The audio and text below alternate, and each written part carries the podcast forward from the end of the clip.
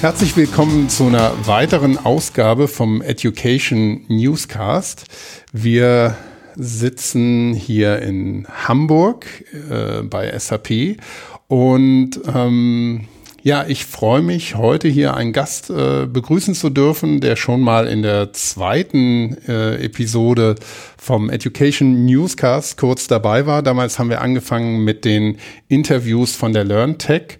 Ähm, heute bei mir zu Gast ist Lars Sato, Kollege von SAP. Hallo Lars.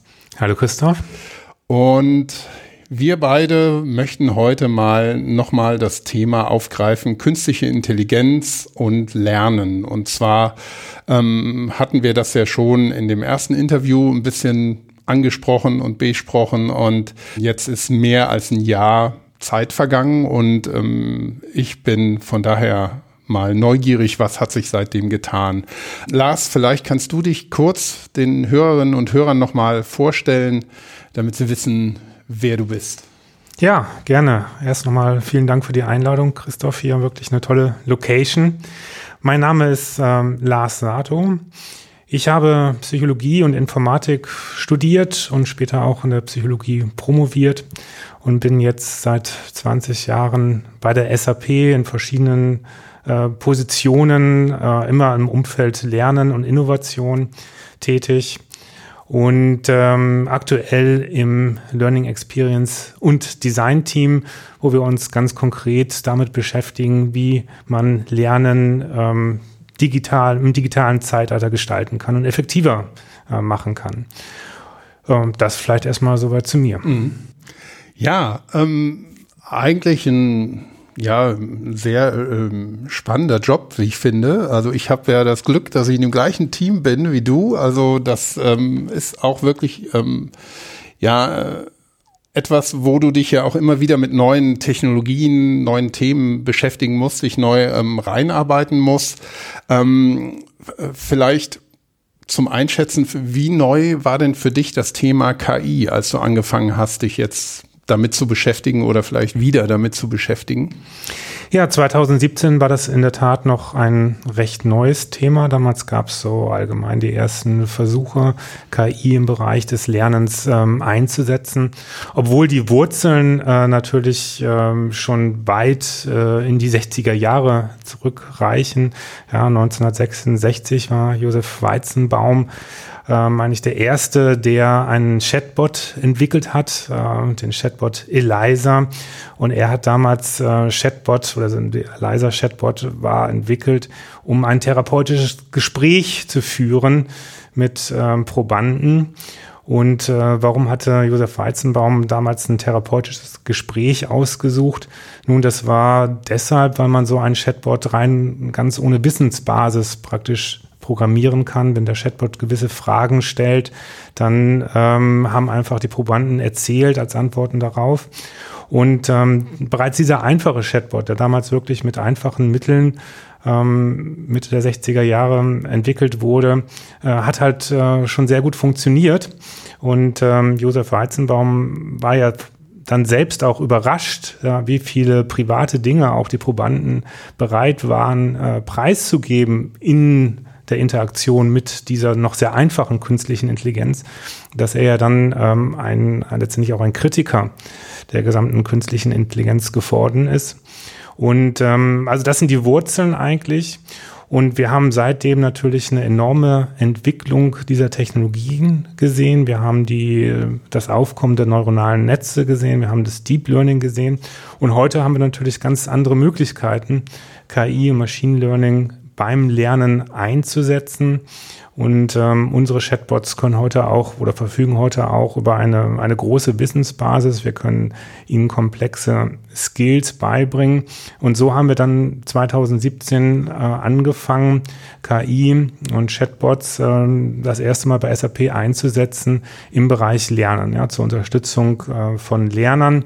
Auch da äh, gab es 2017 und davor schon erste Projekte ähm, äh, auch von äh, an Universitäten. Escher Gohl hat da ähm, äh, in den USA bereits äh, mit Jill Watson einen äh, ähnlichen Chatbot gebaut, äh, basierend auf IBM Watson, den er auch sehr erfolgreich eingesetzt hat im äh, unter, Informatikunterricht mit seinen Studenten. Und wir haben dann äh, etwas ganz Ähnliches gemacht mit SAP-Technologie. Ähm, wir haben unseren Bot eingesetzt in Learning Communities, ähm, um unsere Lerner, die jetzt auf unserer Lernplattform das erste Mal ähm, ja, unterwegs waren, um sich digitale Skills quasi anzueignen, um SAP-Wissen aufzubauen, ähm, besser betreuen zu können. Mhm.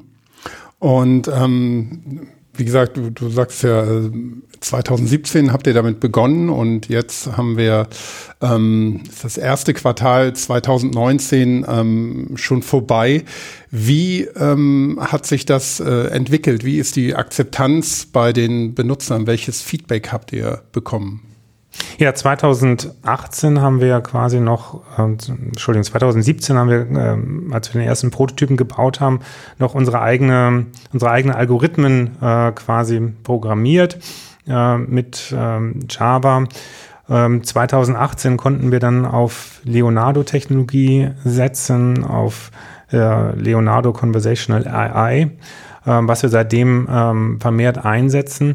Und wir konnten halt auch dann tatsächlich sehen, dass mit dieser verbesserten Technologie ähm, auch die Akzeptanz ähm, gestiegen ist gegenüber den Bots, aber auch vor allen Dingen die Coverage, also wie viele Fragen und auf wie viele Situationen unser Bot äh, reagieren äh, kann und auch die Confidence, also die, die Wahrscheinlichkeit dafür, dass die Bot-Antwort ähm, dann auch die richtige Antwort war. Mhm.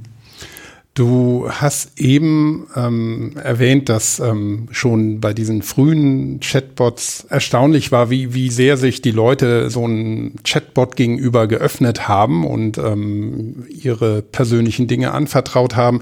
Ich habe dazu auch neulich auf, das war hier in Hamburg, das Corporate Learning Camp, ein Barcamp, ähm, aus der Corporate Learning Community. Und da war auch das Thema ähm, Chatbots ähm, beim Coaching. Und ähm, da war im Prinzip das, das Feedback ähnlich. Also die haben gesagt, es ist ähm, äh, toll, wie gut es schon funktioniert hat von der Technik und vor allem, wie sehr die, die Menschen den Chatbot als ähm, Maschine ähm, akzeptiert haben, fast noch mehr als den Menschen auf der anderen Seite, der das ähm, Coaching macht, weil ähm, die Aussage war, naja, wenn ich jetzt mich äh, einer Person, einem Menschen so öffne, dann habe ich vielleicht immer die Befürchtung, der denkt, ich habe einen Knacks oder bin verrückt. Bei einer Maschine habe ich das nicht, da ist mir das ähm, weitgehend egal. Äh, habt ihr da auch schon ähm, vielleicht ein, ein bisschen Erfahrungen sammeln können, wie für wie vertrauenswürdig ähm, die Benutzer im Bereich Lernen so ein Chatbot erachten, weil beim Lernen ist ja traditionell so eine gewisse Autorität in Form von einem Lehrer da, also jemand, der das, der der Hüter des Wissens ist und es eben weitergibt. Und ähm, das ist ja beim Chatbot nochmal was ganz anderes. Ja, da ist in der Tat erstaunlich. Man hat mit einem erstaunlichen ähm, psychologischen Phänomen äh, zu tun.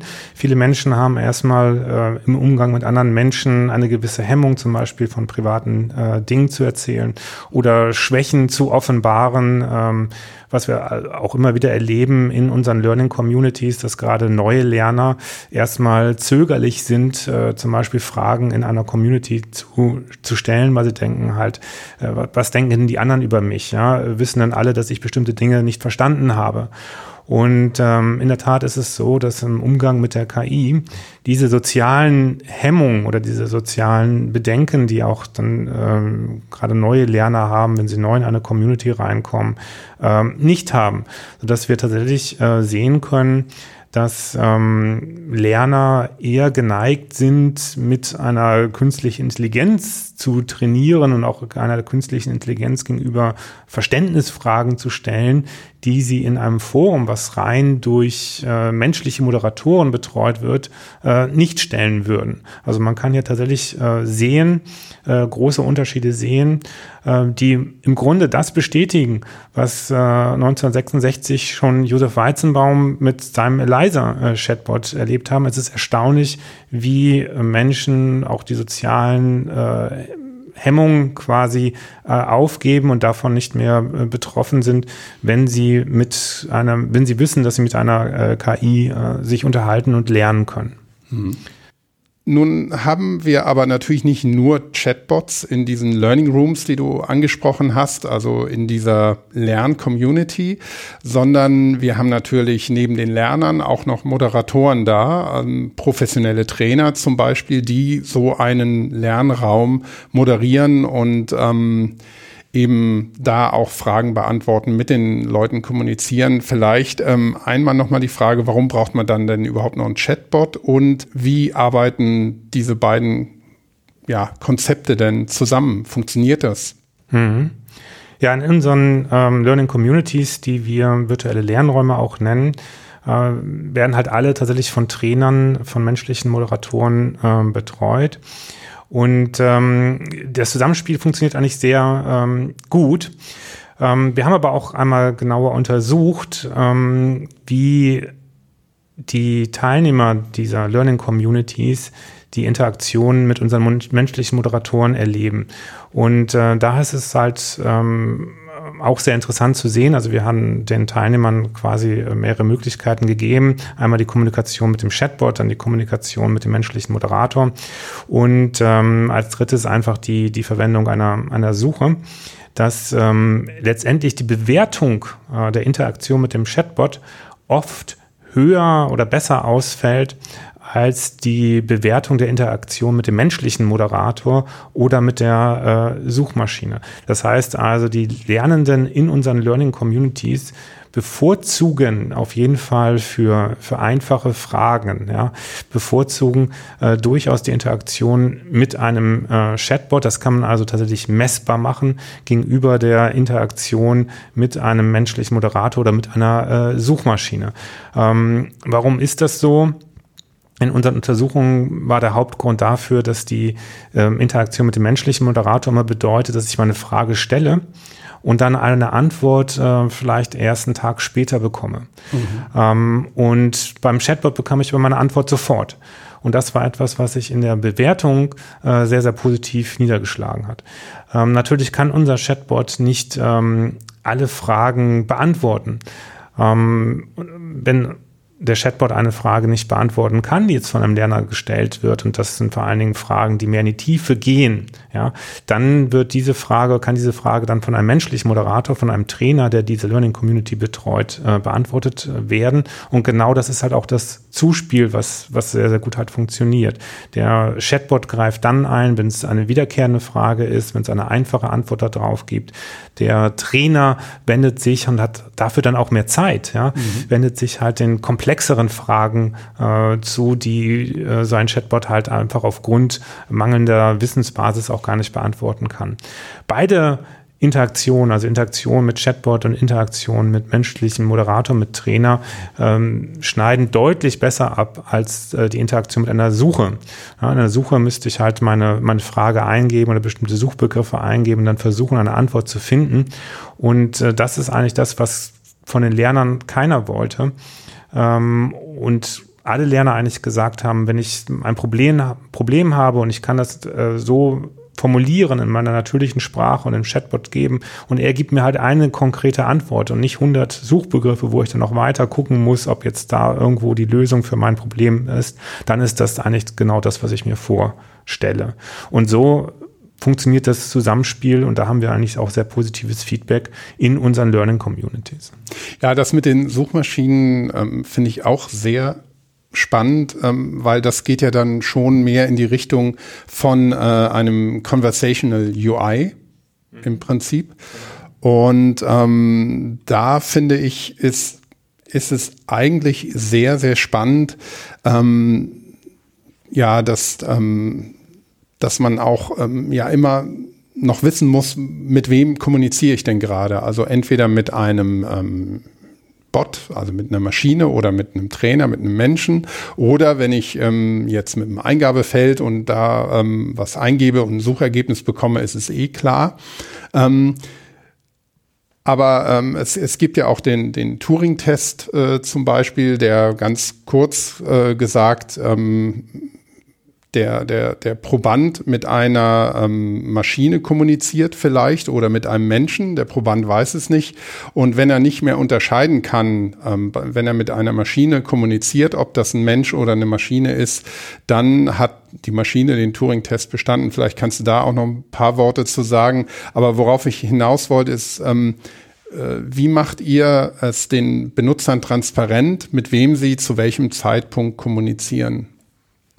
Ja, wir machen das ähm, eigentlich immer transparent, indem sich bei uns der Bot auch immer als Bot vorstellt und auch immer um Feedback bittet. Äh, das heißt, der Bot beantwortet eine Frage oder gibt Empfehlungen und bittet gleichzeitig um Feedback, weil wir dieses Feedback dann auch nutzen oder der Bot, der, der Bot-Algorithmus nutzt dieses Feedback, um das maschinelle Lernen anzustoßen. Das heißt, um sich selbst und seine Antworten immer äh, weiter zu optimieren.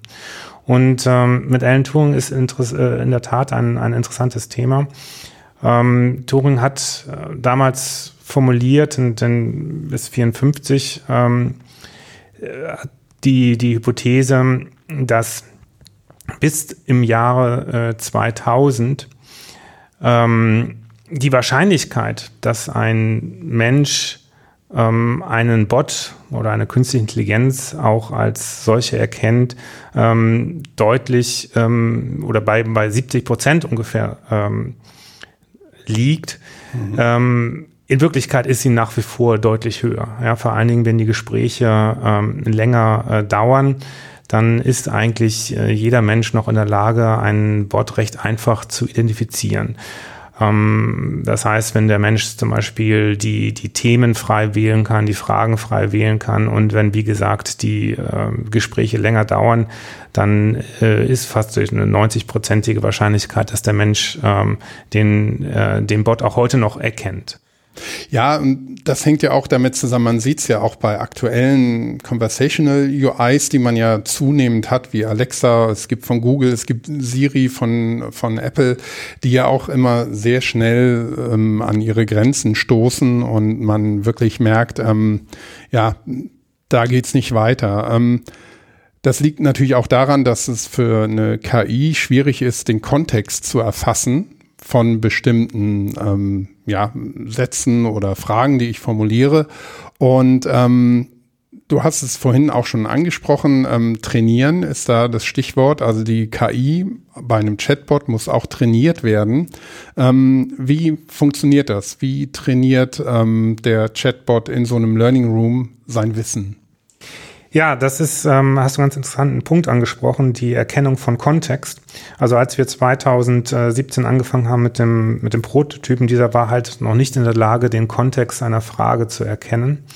Und ähm, erst als wir dann mit der Leonardo-Technologie auch in der Lage waren, dem, dem Bot dem, den Kontext zu äh, vermitteln, also quasi, dass der Bot weiß, in welchem Zusammenhang eine Frage äh, gestellt wurde, da nahm dann die, die die Confidence äh, deutlich zu. Das heißt, wir hatten ähm, 2017 ungefähr 80 Prozent der Fragen, die richtig beantwortet äh, werden konnten, wenn der Bot eine Frage beantwortet hat. Ähm, und 2018 und jetzt äh, Anfang äh, 2019 ist halt diese Confidence ähm, auf äh, ungefähr 97 Prozent gestiegen. Das heißt, wir haben hier einfach durch den Einsatz einer besseren Technologie und durch die Möglichkeit, den Kontext, äh, dass der Bot den Kontext erkennt, den Kontext einer Frage versteht, ähm, eine deutlich äh, gesteigerte Qualität der, äh, der Antworten. Und mhm. das Trainieren ähm, von künstlicher Intelligenz äh, sieht eigentlich immer so aus, dass man äh, der künstlichen Intelligenz eine Reihe von, von Mustern quasi ähm, gibt und der künstlichen Intelligenz diese Muster beibringt. Also in unserem Fall sind das zum Beispiel äh, Fragen oder Konstellationen von äh, Lernerbedürfnissen und an einem äh, Set quasi dann ähm, der künstliche Intelligenz vermittelt, an anhand von Beispielen vermittelt, was richtige Antworten wären. Und ähm, nach so einer Trainingsphase, nachdem man also zum Beispiel bestimmte Intents trainiert hat, also die Erkennung bestimmter Absichten in Fragen, ähm, beginnt dann die, die künstliche Intelligenz durch die Machine Learning Algorithmen, äh, diese Antworten weiter zu optimieren. Und natürlich braucht sie dafür auch Input. Und wir nutzen dafür als Input die Bewertung und das Feedback der Lerner. Ja, wenn wir haben unseren Bot halt in einem in unseren Learning Communities im Einsatz und da können die Lerner dann äh, auf die Antworten des Bots reagieren.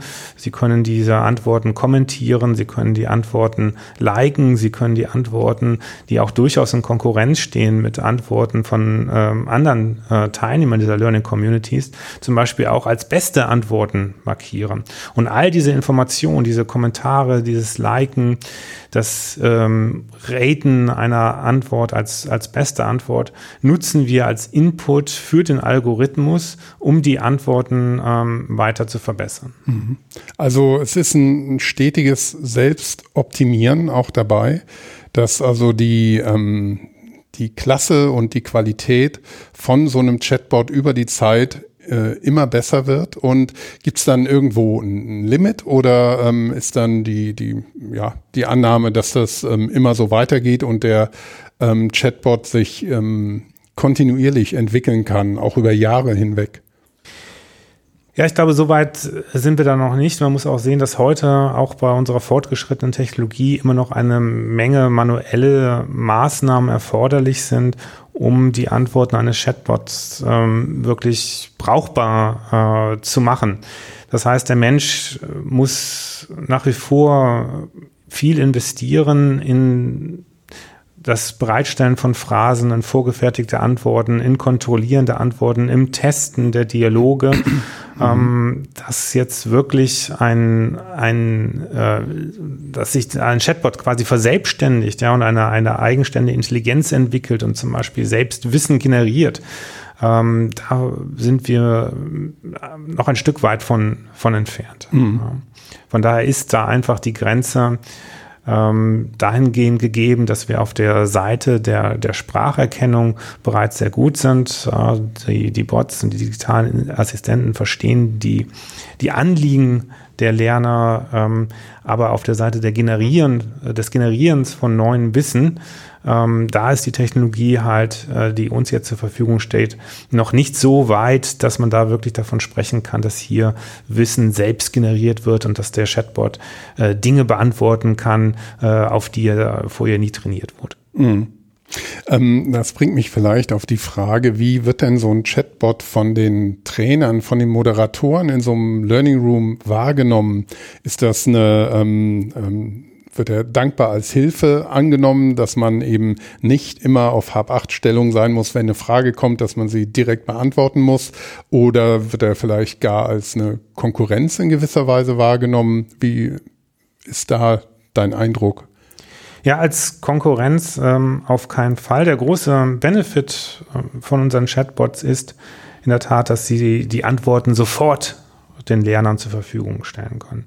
Und selbst wenn diese Antwort vielleicht erstmal nur 80 Prozent der eigentlichen Frage abdeckt, ähm, ist es doch für den Lerner auf jeden Fall äh, schon mal ein hilfreicher Startpunkt. Und er hat das Gefühl, okay, da ist tatsächlich jemand, der mir erstmal eine Antwort gibt. Ähm, es heißt ja nicht, oder wir haben es halt so ähm, aufgebaut, dass diese Chat Bot-Antwort zwar als erste kommt, aber nicht als einzige, mhm. sondern ähm, später dann äh, können auch andere Lerner die Frage beantworten und äh, schließlich kann der Trainer äh, auch noch die Frage beantworten und der Fragensteller kann dann schauen, okay, welche Antwort äh, nützt mir jetzt am meisten. Äh, das heißt also, dass der Chatbot und die schnelle Antwort des Chatbots nimmt auch Druck vom Trainer, weil der Trainer muss jetzt nicht ähm, stündlich quasi in die Lerncommunity reinschauen und schauen, ist da äh, eine neue Frage, sondern ähm, der Chatbot kann schon viele, vor allen Dingen die wiederkehrenden Fragen, ja, für die er trainiert ist, ähm, beantworten und äh, der Trainer bekommt sozusagen hier Zeit geschenkt. Ja, der, der Chatbot äh, hilft äh, dem Trainer dabei, letztendlich seine Zeit auf die wirklicheren, komplexeren Fragen ähm, fokussieren zu können. Mhm. Ja, man muss dabei wissen, so ein Trainer, ähm, hier jetzt bei SAP in diesen Learning Rooms, der kümmert sich natürlich nicht ähm, 24-7 nur um seinen Learning Room, sondern der hat in der Regel ja auch noch andere Aufgaben wie klassische ähm, Klassenraumtrainings und ähm, muss auch Lernmaterialien erstellen, muss sich auch in einem Learning Room um Materialien, um die Kommunikation kümmern. Also das ist ja ein ziemlich ähm, weites Spektrum und da ist, kann ich mir eben auch vorstellen, dass so eine Hilfe ähm, sehr willkommen ist und die ja auch so ein bisschen als Icebreaker als Eisbrecher ähm, fungieren kann, um äh, ja quasi eine Konversation in Gang zu kriegen, ähm, dass sich der, der Lerner nicht direkt abwendet, wenn er nach einer Stunde noch keine Antwort hat, sondern dass so die Kommunikation auch angestoßen wird, vielleicht auch unter den Lernern selber. Ja, bei uns haben die Lerner jetzt auch in einzelnen Lernräumen, das testen wir jetzt auch, gerade auch die Möglichkeit, sich jetzt zu entscheiden, stelle ich eine Frage erstmal nur dem Chatbot ja, oder stelle ich die Frage im Forum, wo sie dann jeder sehen kann. Und dann mhm. werden wir wieder zurück zum, zum Anfang unseres Gespräches. Wir ja. sehen halt, dass gerade äh, neue Lerner ja viel weniger Hemmung haben, eine Frage nur dem Chatbot zu stellen, ähm, als sie gleich in ein Forum zu stellen, wo sie dann äh, jeder sieht. Mhm. Also so ein Chatbot kann durchaus auch als Icebreaker in einem Forum dienen.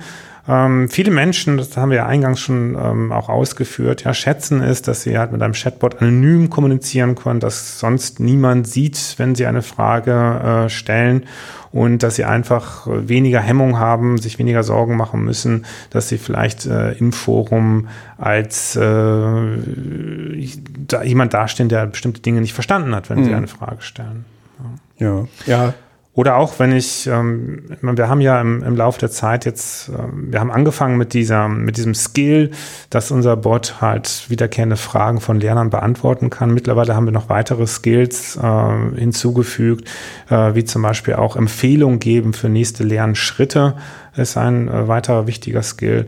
Oder auch ähm, ein Skill, bestimmte Dinge ähm, einmal zu zeigen. Ja, auch das kann der Bot jetzt. Ähm, der Bot kann Tutorials aufrufen, die dann ähm, zeigen, wie zum Beispiel bestimmte Dinge am System ähm, ausgeführt werden. Und ähm, auch da sehen wir, dass äh, Lerner eher ein Bot bitten, äh, quasi nochmal etwas zu zeigen, als äh, jetzt dem Trainer unbedingt bitten, ich habe, möchte dieses oder jenes noch einmal sehen, äh, könnte das nochmal gezeigt werden. Also auch da sehen wir ähm, hier ein, ein, ein, ein deutlich höhere Akzeptanz oder weniger soziale Hemmung im Umgang mit dem, mit dem Chatbot. Mhm. Ja, also für mich hört sich das so an, als, als ob er auch ein bisschen in diese Tutorenrolle reinschlüpft, die ja über das reine Wissensvermitteln jetzt oder ja, Frage, Antwort äh, hinausgeht, dass er wirklich auch ähm, ja eigentlich ähm, so ein bisschen die Soft-Skill-Ecke mit abdeckt, dass er eben genau die Szenarien unterstützt, dass ich, wenn ich neu bin, erstmal quasi in einer vertraulichen Umgebung ähm, mich ja in Anführungsstrichen der Maschine anvertraue ähm, aber eben nicht jetzt die Angst habe, dass ich als Noob da stehe, der, der da reinkommt und nichts weiß und äh, alle anderen wissen schon alles. Das ist ja dann gerne mal so die Idee, die man mit reinbringt, obwohl auch viele sind ja oft dankbar, wenn jemand eine Frage stellt, die ihnen vielleicht auch irgendwie auf den Nägeln brennt, aber die sie vielleicht genau aus den Gründen nicht gestellt haben. Ja, ich glaube, wir werden in Zukunft noch viele, viele spannende neue Szenarien sehen. Ein weiteres Szenario, wo wir jetzt äh, Künstliche Intelligenz einsetzen, ist zum Beispiel das Szenario der Lernverstärkung. Ähm, wir haben jetzt ähm, einen Algorithmus, eine App entwickelt, ähm, die ich auf meinem Handy nutzen kann und wo wir auch künstliche Intelligenz äh, integriert haben und diese App hilft mir dann bestimmte Lerninhalte, die ich vielleicht in einem E-Learning mir schon angeeignet habe oder in einer Klassenraumschulung äh, mir bereits angeeignet habe, äh, noch einmal zu verstärken. Das heißt, da die wichtigsten Dinge noch einmal zu wiederholen. Und hier haben wir den, den Chatbot oder den digitalen Assistenten ähm, so trainiert, dass er äh, halt möglichst effektiv dann bestimmte ähm, Dinge, von denen ähm, äh, klar ist, dass, dass der Lerner sie vielleicht noch nicht ganz verstanden hat, wiederholt ja, im, im Dialog mit dem äh, Lerner und ähm, auch wieder Tutorials gezielt einsetzen kann, um wirklich eine optimale ähm, Verstärkung der Lerninhalte äh, zu, zu erzielen, sodass der Lerner weniger vergisst und das Lernen, äh, Erlernte besser parat hat. Mhm. Auch ein sehr äh, effektives Szenario, zu dem wir auch bereits äh, sehr, sehr positives Feedback äh, bekommen haben. Das haben wir jetzt das erste Mal mit äh, 250 äh, Studenten eingesetzt, die sich auf eine Prüfung vorbereitet haben. Und ähm, man kann tatsächlich sehen, dass solche Szenarien auch genutzt werden. Aber wir werden auch viele, viele andere Szenarien sehen, auch ähm, wie du gesagt hast, dass ein ähm, künstliche Intelligenz, ein, ein Bot oder digitale Lernens, äh, Lernassistent sich mehr und mehr auch zu einer Art äh, Coach, Lerncoach entwickeln wird, der also nicht nur Lernern Fragen beantwortet und vielleicht die nächsten Lernschritte empfiehlt, sondern der vielleicht auch den Lernstand bewertet ähm, und ähm, den Lerner auch an bestimmte Dinge erinnern kann, ja, ähm, der auch motivieren kann, bestimmte Themen zu wiederholen oder sich nochmal etwas genauer anzuschauen. Ähm, ja, das geht schon ein bisschen in die Richtung, was, was mir auch noch so ein bisschen auf den Nägeln brennt. Ähm, das sind jetzt Szenarien, wie, wie sie sich weiterentwickeln und wie wir sie hier bei, bei SAP auch ähm, äh, rausrollen und anwenden. Ähm, generell, wenn du ein ähm, bisschen über SAP hinausschaust, ähm, wo glaubst du, geht die Reise mit künstlicher Intelligenz, Chatbots, ähm, all diesen Technologien ähm, im Bereich Lernen hin? Also der Hintergrund ist, äh, wo ich abziele, ist auch ein bisschen die Idee, vom lebenslangen Lernen, die sich ja auch zunehmend durchsetzt, weil ähm, das äh, hatten wir hier im, im Podcast auch schon in einigen Folgen. Lebenslanges Lernen ist an sich ja nichts Neues. Man, man lernt so oder so ein Leben lang. Aber die Halbwertszeit von Wissen und, und Fähigkeiten ist in vielen Bereichen auch immer kürzer, so dass man ähm, immer in kürzeren Zyklen neu dazulernen muss. Und das, was du jetzt ähm, hier erzählt hast, wie die Chatbots zum Beispiel mit KI eben eingesetzt werden, im, und schon ein bisschen so eine Tutorenrolle auch einnehmen, also so schon so ein bisschen der Lernbegleiter. Ähm, wo denkst du, wird sich das oder wo könnte sich das ähm, hinentwickeln? Ja, ich glaube, wie gesagt, dass wir noch viele, viele Lernszenarien sehen werden in Zukunft mit künstlicher Intelligenz. Ganz grundlegend ist es halt so, dass Lehrer und Trainer sehr kostbare Ressourcen sind, die nur schlecht skalieren, um es mal so auszudrücken. Und dass wir mit dem Einsatz von künstlicher Intelligenz ähm, hier ganz neue Formen ähm, des Lernens auch erreichen können, indem ich nämlich jedem Lerner seinen, ein, seinen eigenen individuellen Trainer oder Lehrer äh, quasi zur Verfügung äh, stellen kann. Das heißt, im Gegensatz zu einem Setting, was wir heute äh, noch in der Schule haben oder auch ähm, klassischen IT-Training, dass ich einen Trainer habe und vielleicht 20, 30 Lernende, kann man sich durchaus vorstellen, dass wir in Zukunft viel mehr Lerner mit künstlicher Intelligenz individuell schulen und trainieren werden. Das heißt, jeder Lerner hat seinen eigenen KI-Trainer, der ihn ganz, ganz gezielt ähm, da zu seinen Lernzielen hinführt, ähm, der genau erkennt, an welcher Stelle ähm, der, der Lerner steht und dann auch die besten Maßnahmen ähm, umsetzen kann und vorschlagen kann und auch monitoren kann, ähm, so dass wir eigentlich den, das, den optimalen Lehrer als KI-Modell äh, klonen können und beliebig skalieren können. Ähm, wie gesagt, wir sind noch nicht vollständig da. Wir sind vor allen Dingen auf der Seite noch nicht da, wo es darum geht, neues Wissen zu generieren ähm, und wirklich selbstständiges Lernen äh, in einer hohen Komplexität ähm, zu erzielen. Ähm, aber das ist sicherlich ein, ein Weg, äh, der, der, der in Zukunft äh, auf jeden Fall bedeutend sein wird. Mhm.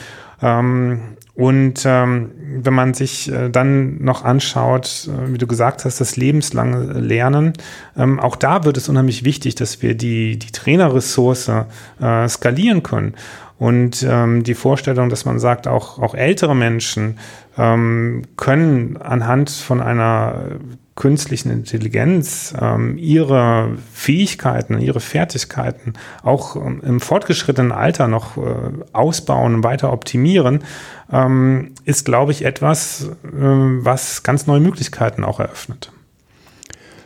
Ja, sehr schön. Ich glaube, damit haben wir für heute das Thema nochmal ähm, einigermaßen tiefgründig und umfassend erörtert, wobei es gibt ähm, mit Sicherheit noch ähm, ja noch viele Punkte, wo man, wo man noch mehr in die Tiefe gehen könnte. Und ähm, ich würde sagen, wir sollten uns auf jeden Fall jetzt schon mal verabreden, um vielleicht in, in einem Jahr nochmal zusammenzukommen und zu schauen, wo wir stehen und wo es hingeht, weil gerade KI als Technologie im Moment ja auch so, so einen regelrechten Hype erfährt.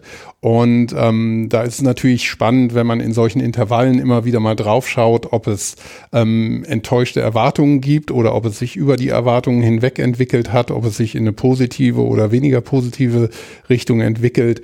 Also da würde ich gerne dann ähm, da nochmal mit dir zusammen anknüpfen und möchte mich ganz herzlich bei dir bedanken. Das fand ich ungeheuer spannend. Ich finde das Thema sowieso sehr spannend und unterhalte mich ja eh mit dir immer wieder mal. Von daher ähm, bin ich äh, nicht ganz abgeschnitten vom Thema, ähm, aber sich hier an der Stelle auch nochmal so intensiv drüber zu unterhalten, ist, ist für mich auch schön und ich hoffe für alle unsere Hörerinnen und Hörer auch. Und ich möchte mich an der Stelle auch nochmal bei den Kollegen von OpenSAP bedanken, die ähm, hier auch unser Thema Podcasten sehr unterstützen, unter anderem auf ihrer Plattform OpenSAP, wo wir auch ähm, neben anderen inzwischen auch unsere Podcasts ähm, bereitstellen können. Und ähm, von daher lohnt sich da der Besuch ähm, bei äh, opensap.com auf jeden Fall. Ähm, Lars, nochmal vielen Dank, dass du dir die Zeit genommen Danke hast. Und ich wünsche dir dann noch einen schönen Aufenthalt hier in Hamburg. Danke.